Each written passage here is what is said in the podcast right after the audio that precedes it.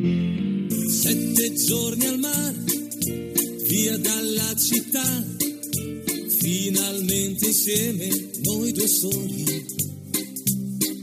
Sveglia accanto a te, poi dopo il caffè, passeggiate mano nella mano. Esta no es una semana cualquiera, con Luis Antequera y Mariate Aragonés. Che di magia, ogni posto è buono un. Hola a todos, bienvenidos una vez más al programa Esta no es una semana cualquiera en Radio María, con un servidor de ustedes Luis Antequera. y Mariate Aragonés. Bella come sei, dolce quando vuoi, con la pronta Y bien, Luis, ¿qué semana nos ocupa hoy? Hoy Mariate le damos un repaso a algunos de los hechos históricos ocurridos entre un 19 y un 25 de enero. Una semana que no es una semana cualquiera, siete días, sette giorni, como dice nuestra sintonía, en los que han pasado a lo largo de la historia cosas que ni se imaginan nuestros oyentes, porque la historia es así, mejor y más fantástica que la más increíble de las fantasías. Comencemos, pues. Pues allá vamos.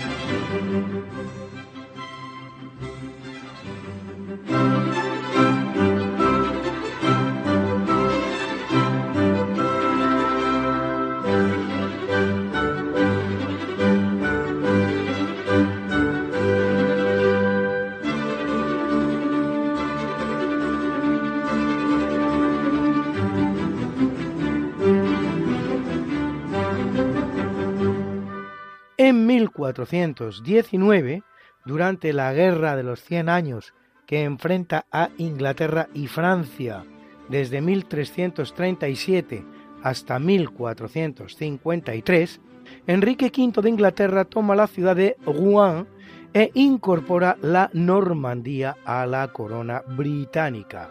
La Guerra de los Cien Años es una guerra en la que se encelan ingleses y franceses durante 116 años, así llamada, de los 100 años, por primera vez en 1823 en la obra titulada Tableau chronologique de l'histoire du Moyen Âge, cuadro cronológico de la historia de la Edad Media, de Chrysanthe de Michel, la cual se desarrolla de una manera prácticamente completa en Francia, donde ingleses y franceses se disputan una serie de territorios en la franja oeste del país. Y aunque hacia 1430 Inglaterra llega a dominar una tercera parte de la actual Francia, terminará con la total expulsión de los ingleses del continente.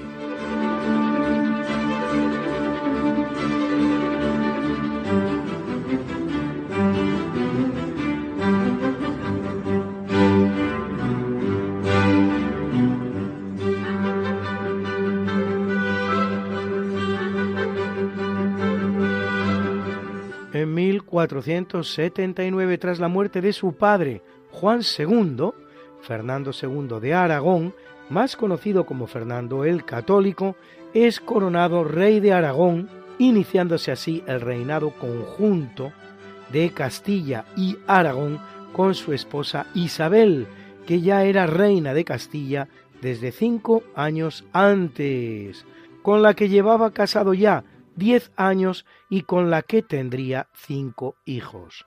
El reino de Aragón, sobre el que reina Fernando el Católico, incluye el tradicional reino español, a saber, los reinos de Aragón, Valencia y Mallorca, así como los condados catalanes, a los que añadir las posesiones francesas, el Rosellón y la Cerdaña, y las italianas, a saber, Sicilia y Cerdeña, a las que se unirá durante el reinado del católico Nápoles también. Fernando morirá en el año 1516, 12 años más tarde que Isabel, a los 63 años de edad, tras casar en segundas nupcias con Germana de Foix, que le daría un hijo, Juan, el cual moriría a las pocas horas de nacer y que, de no haber muerto, habría sido rey de Aragón, pero no de Castilla, representando una nueva separación de las coronas de Aragón y Castilla, una de las grandes obras acometidas por los reyes católicos.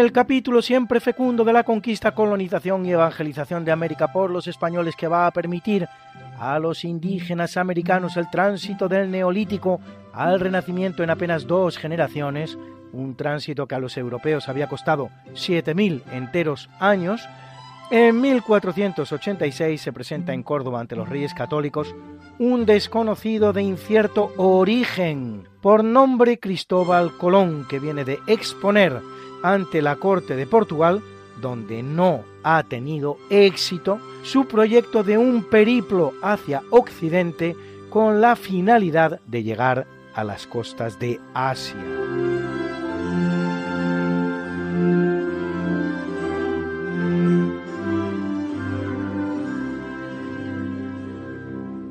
En 1500, tres meses antes de que lo haga el portugués Pedro Álvarez Cabral, el marino español Vicente Yáñez Pinzón, descubridor de América, desembarca en un lugar del actual Brasil, al que llama Cabo de Santa María de la Consolación, actual Cabo de San Agustín, aunque por mor de los acuerdos de Tordesillas entre España y Portugal, la colonización del territorio por el descubierto quedará encomendada a los portugueses. En 1565 el español Miguel López de Legazpi toma posesión de la isla de Guam, que se mantendrá unida a España hasta 1898, más de tres siglos. Había sido descubierta en 1521 por Fernando de Magallanes durante el periplo en el que encuentra la entrada al Pacífico por mar desde el Atlántico haciendo posible todos ellos y muchos más tres siglos de pax hispana sin precedentes en la historia americana, la cual, una vez que España abandone el escenario, conocerá más de dos centenares de conflictos, tanto civiles como entre vecinos.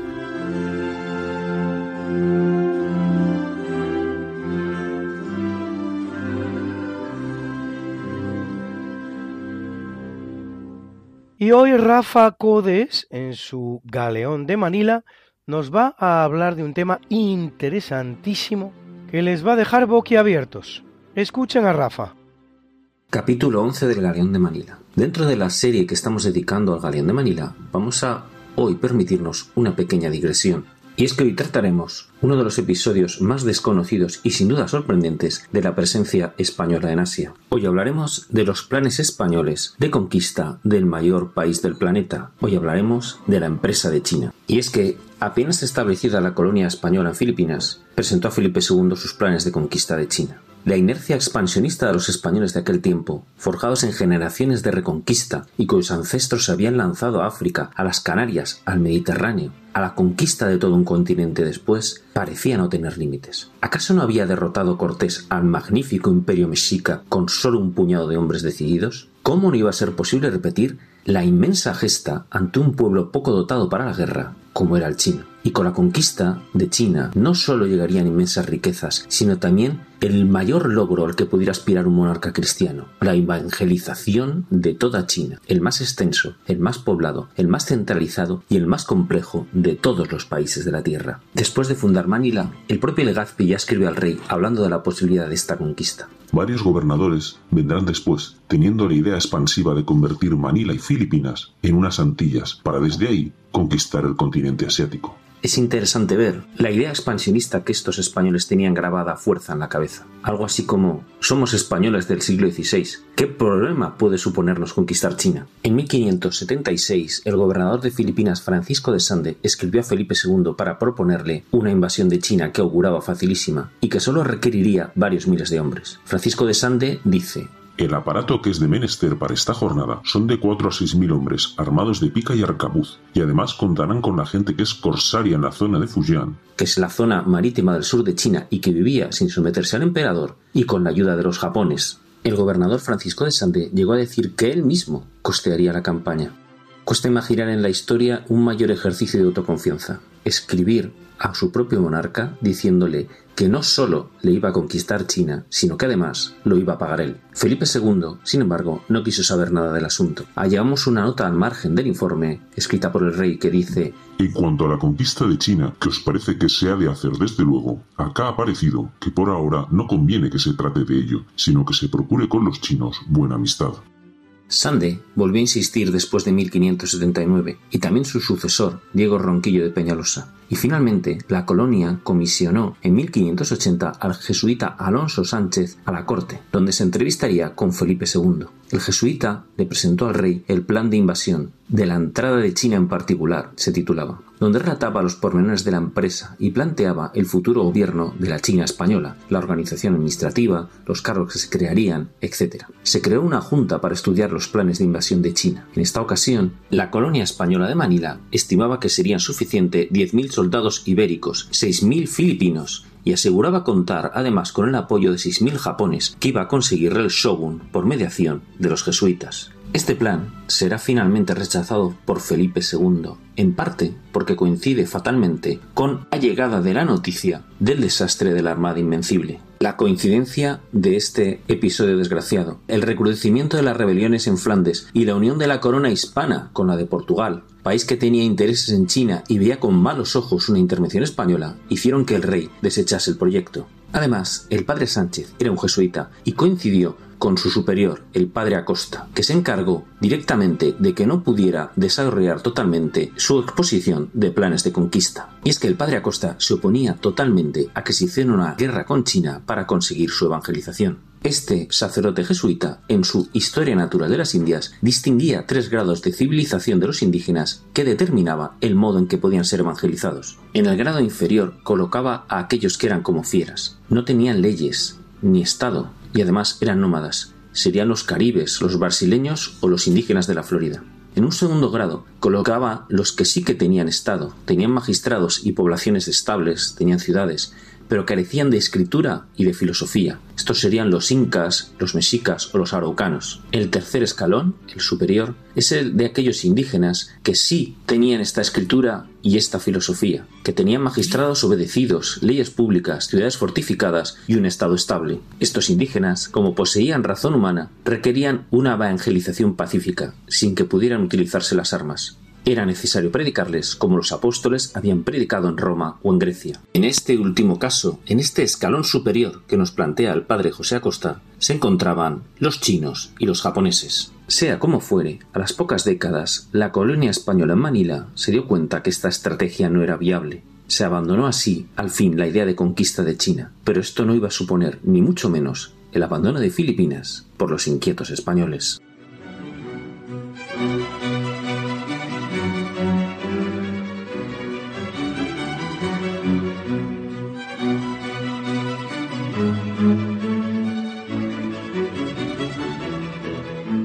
En 1668 Francia y Austria firman el que se llamará primer Tratado de Partición, por el que se reparten el imperio español en caso de morir Carlos II sin sucesión, como de hecho será el caso en 1700, cuando se produce el óbito.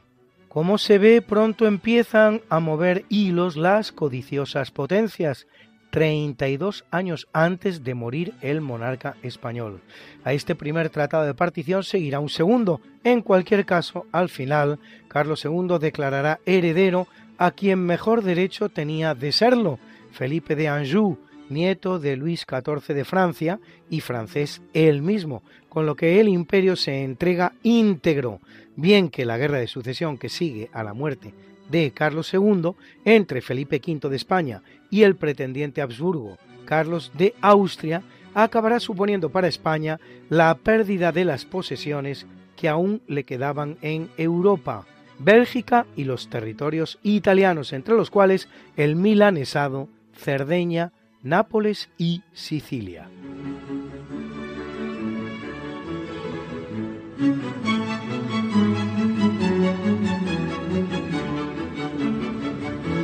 En 1759 el marqués de Pombal, figura fundamental de la historia portuguesa, expulsa a los jesuitas del país.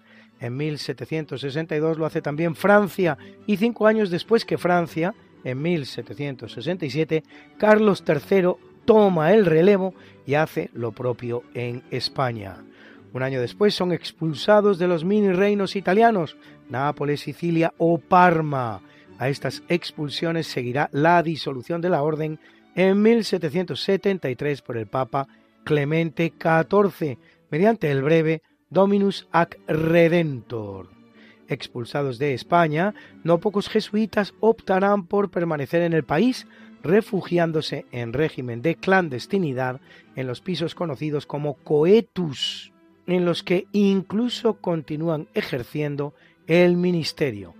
Pero el gran refugio mundial al que acudirán los jesuitas de tantos países será curiosamente Rusia, donde la emperatriz Catalina la Grande se niega a disolver la orden a pesar o quizás a causa de no tratarse de un país católico.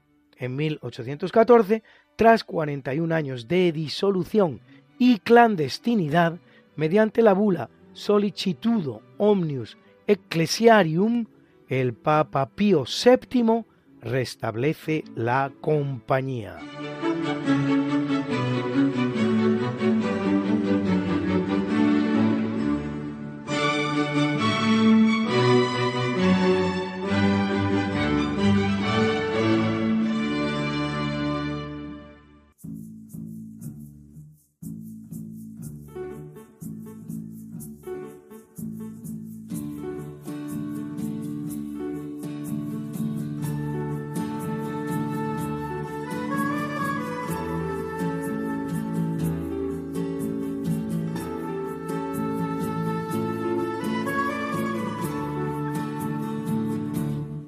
Y hoy, en nuestra sección Historias de ayer y hoy, escuchen esta difícil de creer hoy día. Corre el año 1822, tras proclamar su independencia un año antes por Pedro I, que siendo como era príncipe de Portugal, se había independizado de su propia corona para proclamarse emperador de su mejor colonia, Brasil, gobernaba el joven imperio brasileño la familia Andradas. El escritor igualmente brasileño Renato de Mendonça, autor de la obra titulada Breve Historia del Brasil, nos relata la siguiente historia.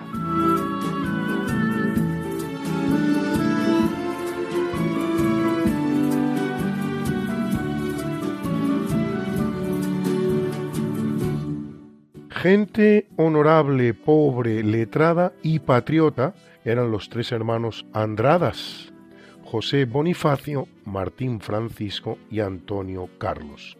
Cada uno de ellos tenía una faceta distinta de la inteligencia humana. José Bonifacio era un temperamento vibrante, controlado por el sentido práctico de la vida, Martín Francisco, el más prudente de los tres y cultor honesto de la ciencia de las finanzas, y Antonio Carlos, orador parlamentario, fue la primera cabeza de la Asamblea Constituyente. Arrebataba por el poder y la magia de su elocuencia hasta los despeñaderos de la demagogia. La unión y la admiración recíproca fue el lazo fundamental de la vida de los tres Andradas.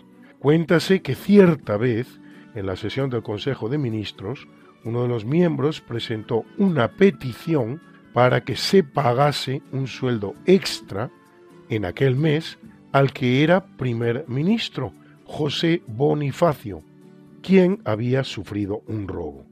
El distraído jefe del gobierno había cobrado su sueldo, que era muy reducido y apenas alcanzaba para los gastos, y lo había puesto entre la cinta de cuero y la copa del sombrero que portaba, según era su costumbre. Enseguida se fue al teatro y allí el sabio olvidó el sombrero, que luego desapareció. Conclusión. El primer ministro no tenía para pagar la renta de su casa. El Consejo aprobó la iniciativa del sueldo extra y la sometió al ministro de Hacienda, Martín Francisco Andradas, a la sazón, su hermano, quien, para gran escándalo de la audiencia, rechazó la proposición bajo alegato de que el Tesoro Nacional no era culpable de la distracción de sus servidores. Sin embargo, agregó él, podría partir su escaso sueldo personal con su hermano, y quedaban así los dos mal servidos todo un mes, aunque mejor era eso que nada.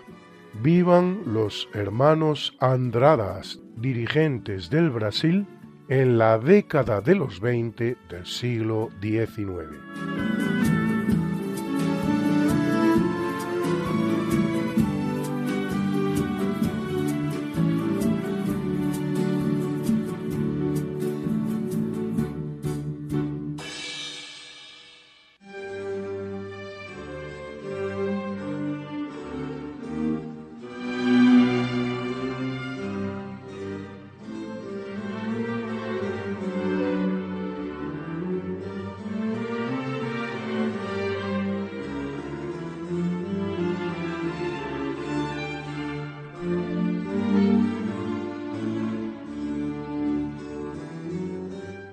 1883, en el Mar del Norte, tiene lugar una de las grandes catástrofes de la navegación al colisionar el vapor alemán Cimbria con el británico Sultán, accidente en el que pierden la vida 398 personas.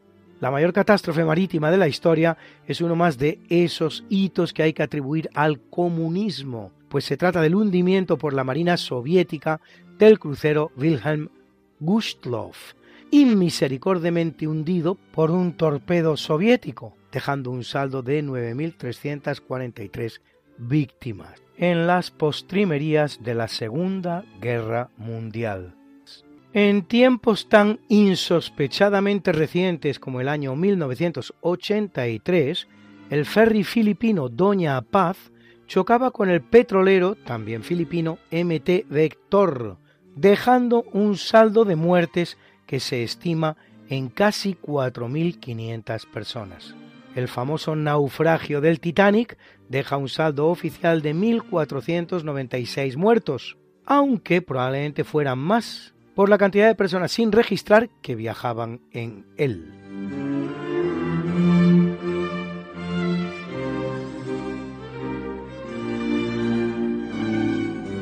En 1966, tras la muerte de Lal Bahadur Shastri, ocho días antes, Indira Gandhi se convierte en primer ministro de la India, asumiendo así el cargo que ya desempeñara en su día su padre, Jawaharlal al-Nehru, tras la independencia de la India en 1947, cargo en el que Indira Gandhi permanecerá hasta 1977 y otra vez entre 1980 y 1984, 15 años en total.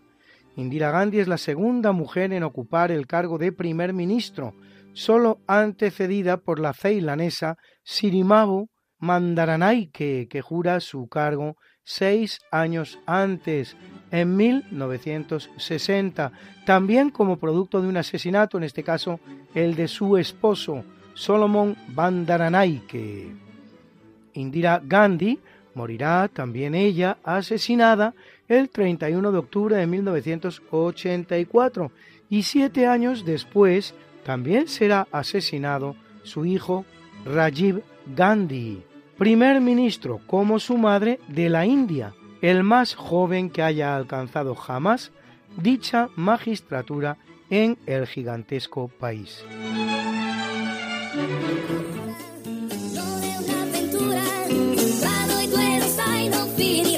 Que quieres volvernos a escuchar porque no puedes esperar hasta la próxima semana, que te perdiste un programa y no te lo perdonas, que quieres mandarle el programa a un amigo tuyo al que sabes que le va a gustar. No te preocupes, todo tiene solución. ¿Conoces nuestro podcast? Introduce en la red Podcast Radio María, esta no es una semana cualquiera, y entrarás en el mundo mágico de la historia, con todos los programas que hemos emitido hasta la fecha Miles y miles de minutos de historia de la buena, contada con honestidad, con rigor, de manera escueta y entretenida.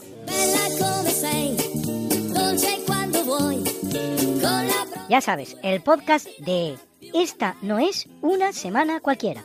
Para oír la radio cuando tú quieras, donde tú quieras y con quien tú quieras.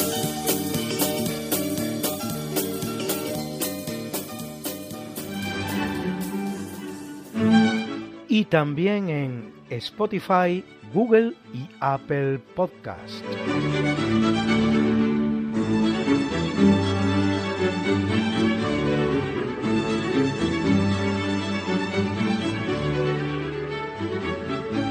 En 1988, en el Majestic Theater de Nueva York, se estrena el musical The Phantom of the Opera, El fantasma de la ópera, obra del genio de la ópera moderna o musical que es Andrew Lloyd Webber.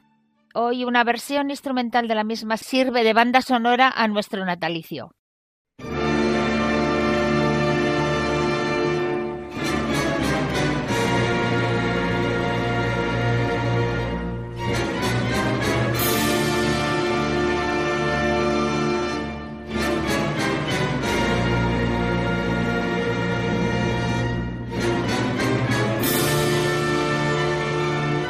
En el capítulo del natalicio nace en 399 Aelia Pulqueria, Santa Pulqueria, princesa bizantina que al morir su hermano Teodosio II es elevada al rango de emperatriz.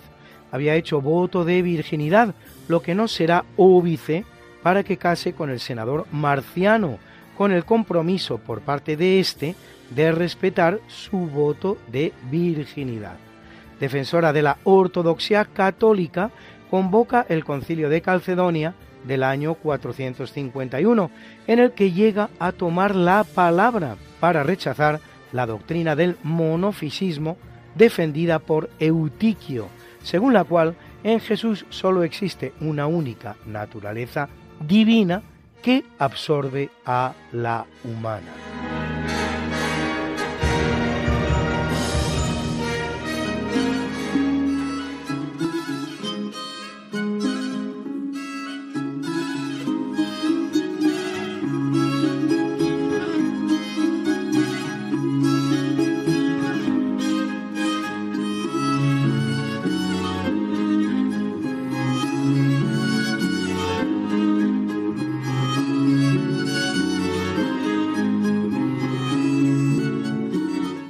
Hoy el rapsoda de la historia, Guillermo Arroniz, cumple con una promesa muy especial que le hizo a uno de los componentes de este programa. Hola Mariate, hola Luis, hola queridísimos oyentes. Tengo que darte las gracias, Mariate, por elegir a Santa Teresa. A Santa Teresa de Jesús la había dedicado un poema por un busto que hay en un pequeño jardín frente a un antiguo convento en Calatayud, ciudad de la que guardo muy buen recuerdo. No soy un especialista en el personaje de la inmensa Santa Teresa. He seguido algunos de sus pasos por Ávila, donde se dice que se sacudió hasta el polvo de la ciudad en el lugar marcado por los cuatro postes y he visto la que fuera su casa convertida en convento e iglesia y el otro convento de su fundación. Y también sé que tuvo sus aquellos con Ana de Mendoza, la princesa de Éboli, que era bastante caprichosa y parece ser que utilizó uno de los libros de Santa Teresa para reírse un poco de ella. Mujer declarada doctora de la Iglesia por la Iglesia Católica, esa que algunos llaman misógina, pero igual se equivocan. Por supuesto, gran escritora y poetisa, aunque a veces despistada. ¿Quién no recuerda, quién no ha oído esos versos que tan larga vida espero que muero porque no muero?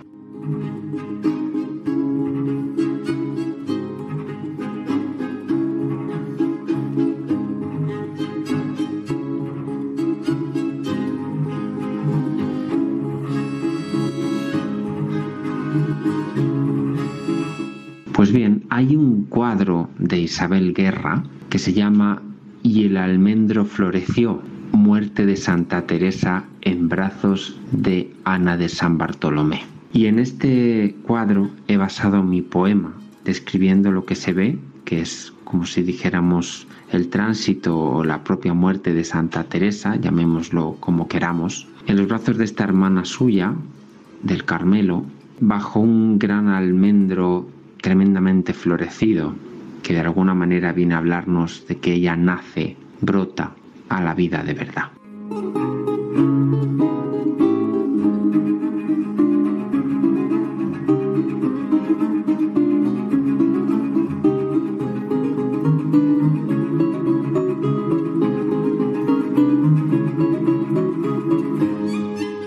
Lo anhelado llegó porque no muera.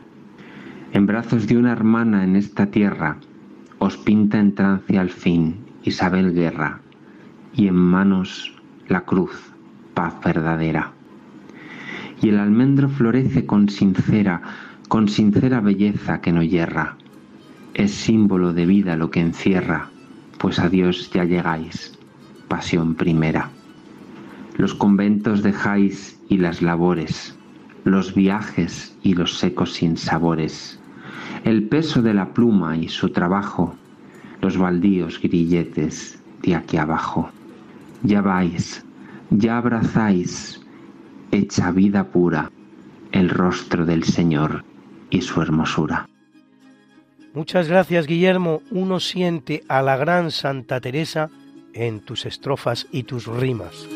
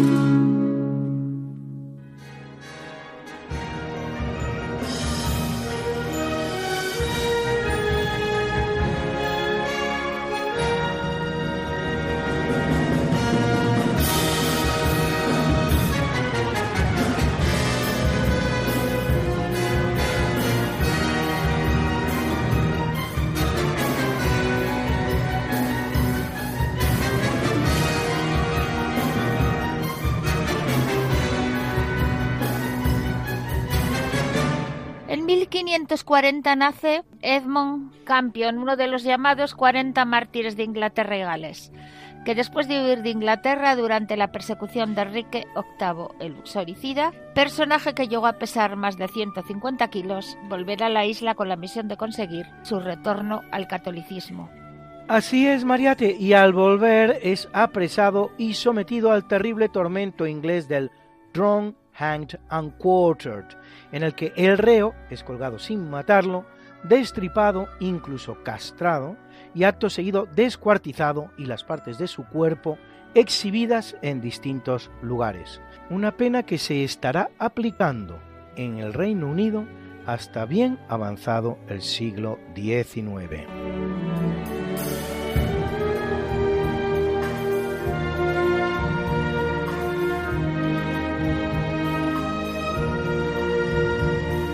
Viene al mundo en el año 1813 Ponciano Ponzano, escultor neoclásico español, autor, entre otras obras, del frontón del Congreso de los Diputados español, así como de los leones que custodian la entrada del edificio. Estos leones tienen una historia accidentada. Realizados por primera vez en yeso por el propio Ponzano, la fragilidad del material hará que pronto estén muy desgastados, siendo sustituidos por los que realizará José Belver, que según se dijo entonces, más parecían perros rabiosos que fieros felinos, aunque a mí más me parecen gatitos tristes, por lo que fueron rechazados y trasladados a los jardines de Monforte en Valencia, donde al día de hoy son visitables. Se encarga entonces un tercer proyecto, el actual, una vez más a Ponzano, que lo llevará a la práctica con el bronce de los cañones tomados al enemigo en la batalla de Vad Ras, en Marruecos. Y eso que no faltará quien critique que con material de guerra se hiciera el símbolo de la soberanía española.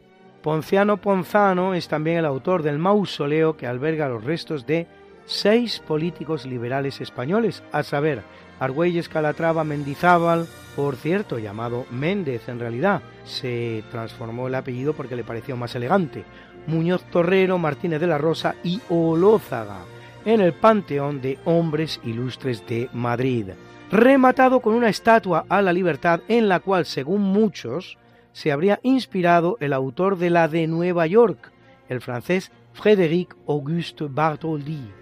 Lo cierto es que la estatua madrileña es 26 años anterior a la de Nueva York y que el parecido es algo más que sospechoso, casi se diría delatador. Y una breve pausa musical con aire de ranchera hoy, dedicada a ese gran amigo de este programa que es Jorge.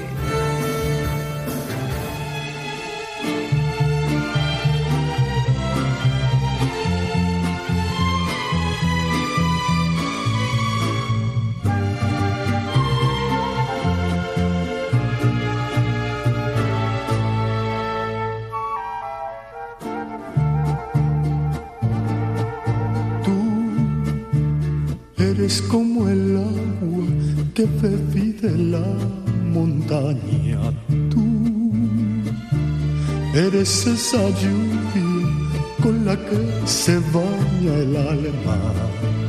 Eres una estrella por la madrugada.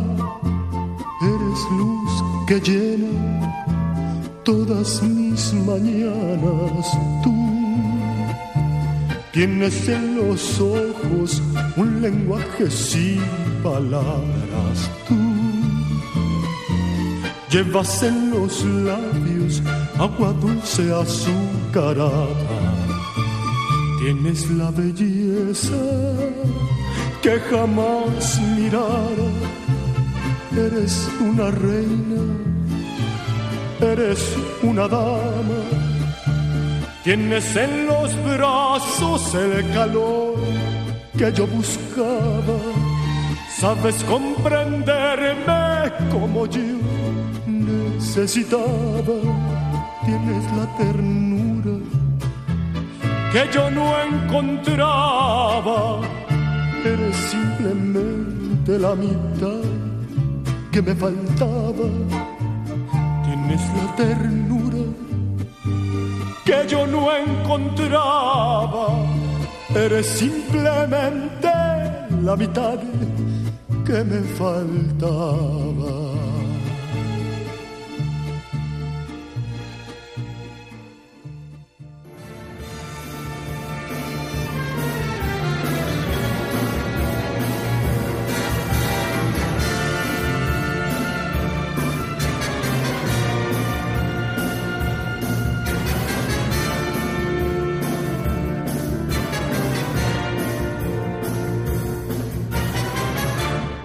En 1854 Julio Cervera Baviera, ingeniero y militar español que merece ser considerado como uno de los inventores de la radio.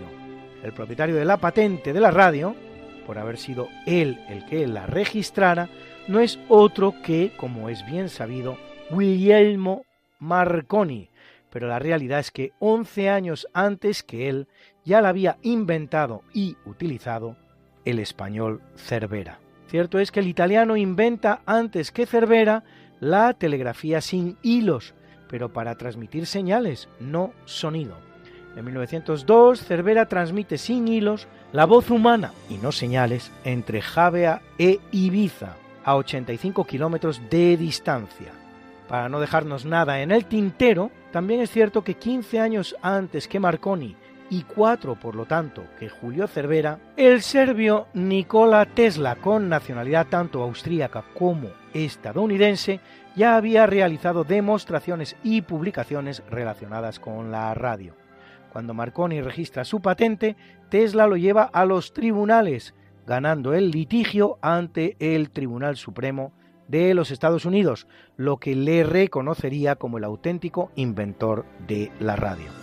Una radio, pues, en la que también hay un español entre sus pioneros, entre sus inventores, como en tantos otros inventos con sello español, y no solo, como acostumbra a decirse, la fregona o el chupachups, sino también el mando a distancia, el helicóptero, el destructor, la jeringuilla de plástico, la anestesia epidural, el paracetamol, el ibuprofeno, el teleférico, la calculadora, el traje de astronauta, el tren articulado, el cigarrillo, el futbolín, el laringoscopio y tantos y tantos otros.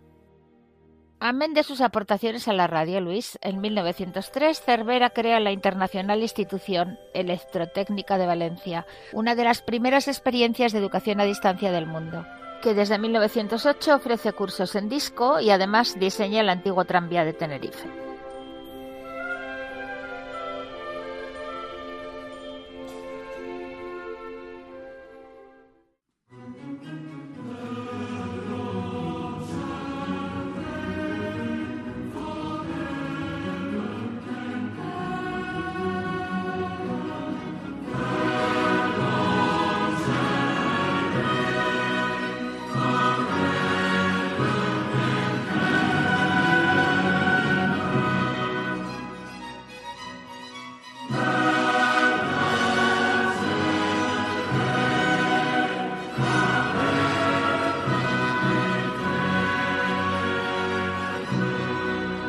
En el capítulo del obituario, en el norte de África muere en 477 Genserico, rey de vándalos y alanos, que presionado por los visigodos en la Bética, en la que se asentaba su pueblo, en el sur de España cruza el estrecho y conquista el norte de África, desde Marruecos hasta Túnez, desde donde incluso asalta y saquea Roma en 455.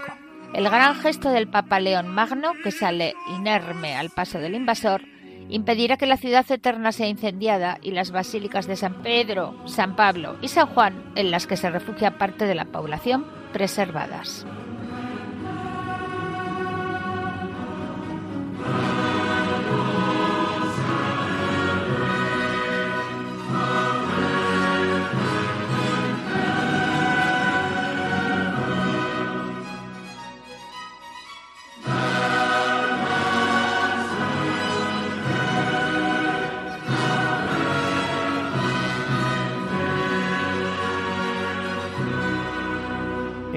1755, abandona este mundo cruel Jean-Pierre Christin, que idea el primer termómetro de mercurio con la escala centígrada que, como se sabe, va del cero, temperatura de congelación del agua, al 100, su temperatura de ebullición, una escala para medir la temperatura propuesta por el sueco Anders Celsius en 1742, razón por la que se llama también escala Celsius. Junto a la escala centígrada coexisten otras dos, aunque menos utilizada, la escala Fahrenheit, propuesta por el alemán Daniel Gabriel Fahrenheit en 1724, que establece la temperatura de congelación en 32 grados Fahrenheit y la de ebullición en 212.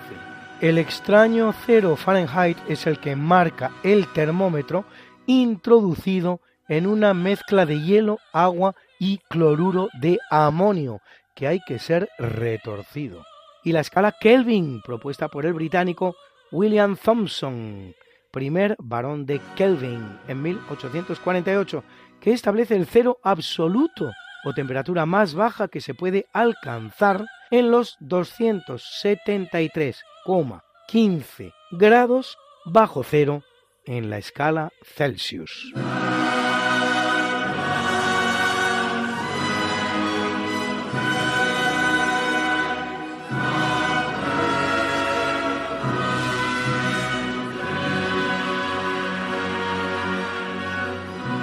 En 1819, hijo de Carlos III con su esposa María Amalia de Sajonia, viene al mundo el que luego será Carlos IV de España. Carlos era el séptimo de los hijos de su padre, aunque el segundo varón. Pero su hermano mayor, Felipe Antonio de Borbón, será separado de la sucesión por su grave incapacidad, sufriendo ataques de epilepsia y depresión. Carlos IV gobernará con tres válidos sucesivamente, el conde de Florida Blanca, el conde de Aranda y Manuel de Godoy. La Revolución Francesa marcará severamente su reinado, obligándole a replantearse los pilares de su política exterior y la alianza con Francia, y participando así en la Guerra de la Convención que termina con los ejércitos franceses ocupando Navarra y País Vasco. Por la paz de Basilea, Francia devuelve ambos territorios, pero se queda a cambio con Santo Domingo, que incorpora a Haití, quedándose así con toda la isla de la Española. Al final de su reinado, como consecuencia del llamado motín de Aranjuez, Carlos es destronado por su hijo Fernando VII y llevado por Napoleón a Francia, donde hace entrega a éste de sus derechos a la corona española un cambalache de coronas que se va a completar cuando su hijo Fernando le devuelva a Carlos por orden de Napoleón la corona que había arrebatado a su padre, que éste pondrá en las manos de Napoleón y éste a su vez sobre la testa de su hermano José. Un desastre de reinado en suma, en el que sin embargo se ha de reseñar con particular valor la llamada real y filantrópica expedición de la vacuna al mando de Javier Balmis y de José Salvani, primera campaña mundial de vacunación de la historia que servirá para vacunar contra la viruela a casi un millón de personas en todos los continentes.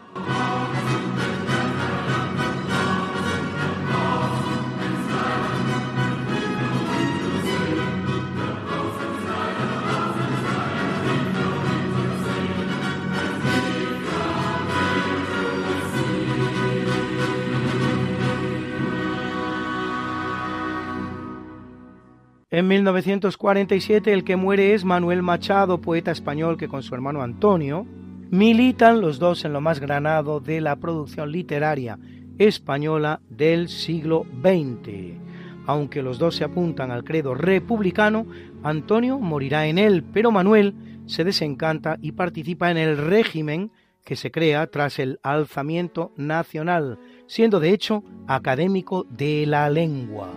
Literariamente hablando, su obra se desenvolverá entre la poesía y la prosa, dejando en el campo del teatro su recordada obra La Lola se va a los puertos, escrita con su hermano Antonio.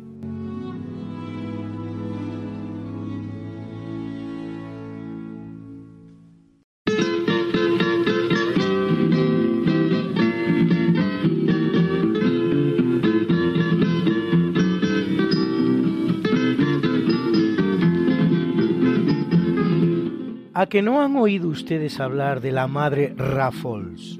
El gran Alberto nos cuenta quién era esta monja maravillosa. María Rafols, Madre Rafols, nació en el año 1781 en Cataluña. De muy jovencita se quedó huérfana de padre.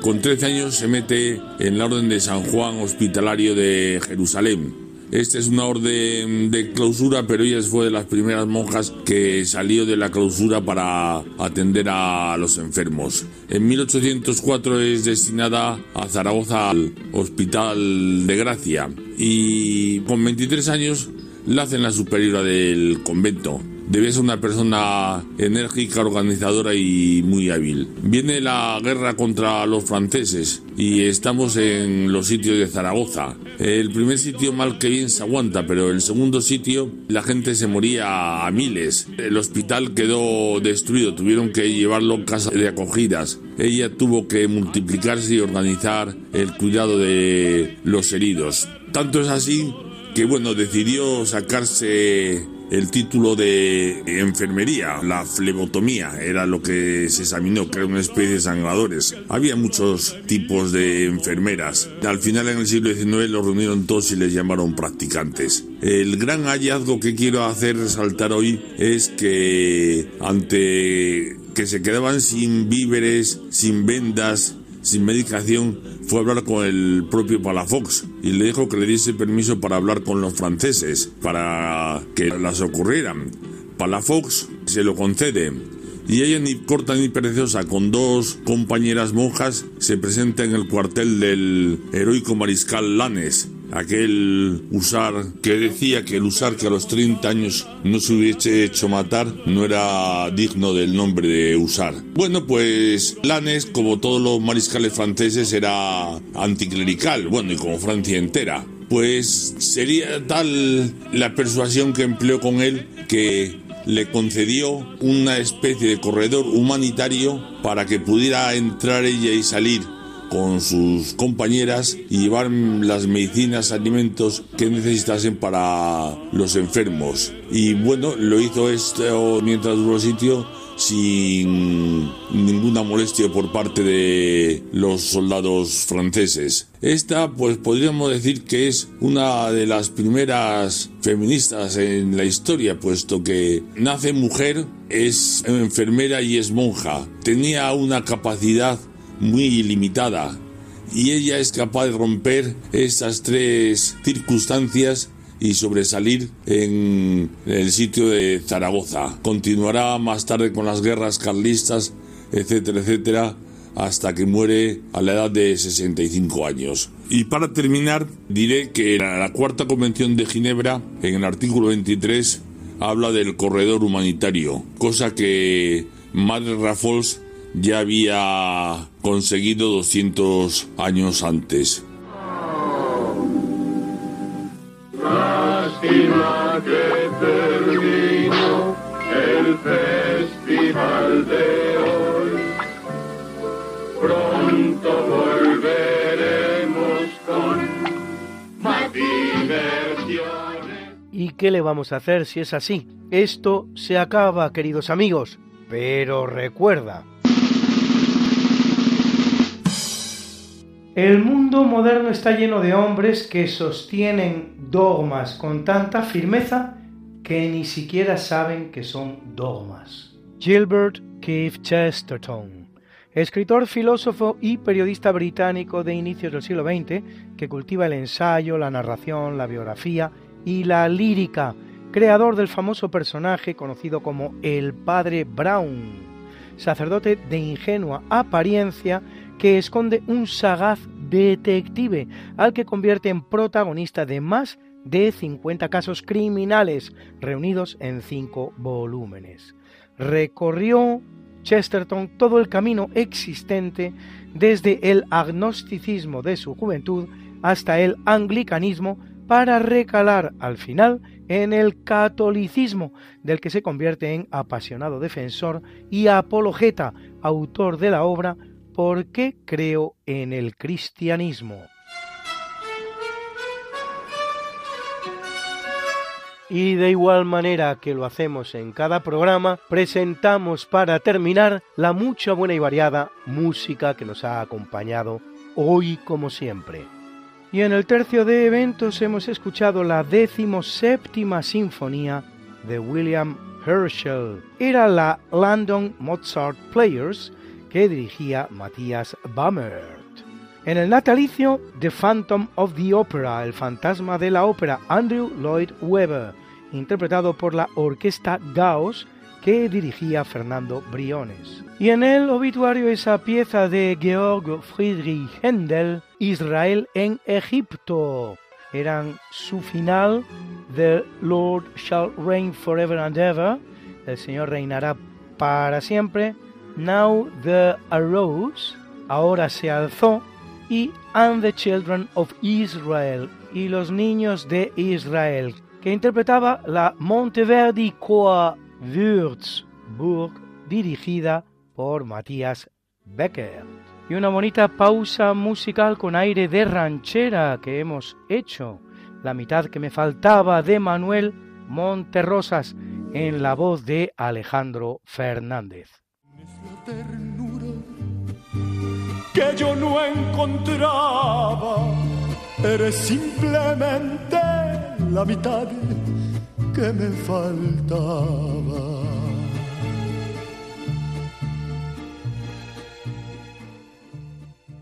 Esta no es una semana cualquiera, a que teníamos razón. La historia, ¿cómo es? Y no como nos gustaría que fuera. Hasta el próximo programa. Se despiden de ti. María T. Aragonés. Y Luis Antequera. Pero yo te veo muy pronto en el programa de Javier Ángel Ramírez, Diálogos con la Ciencia, el jueves a las 12 de la noche, o lo que es lo mismo, el viernes a las 0 horas, con nuevos episodios de nuestra apasionante historia. No te lo pierdas. Les hemos ofrecido en Radio María, esta no es una semana cualquiera, con Luis Antequera y María Te Aragonés.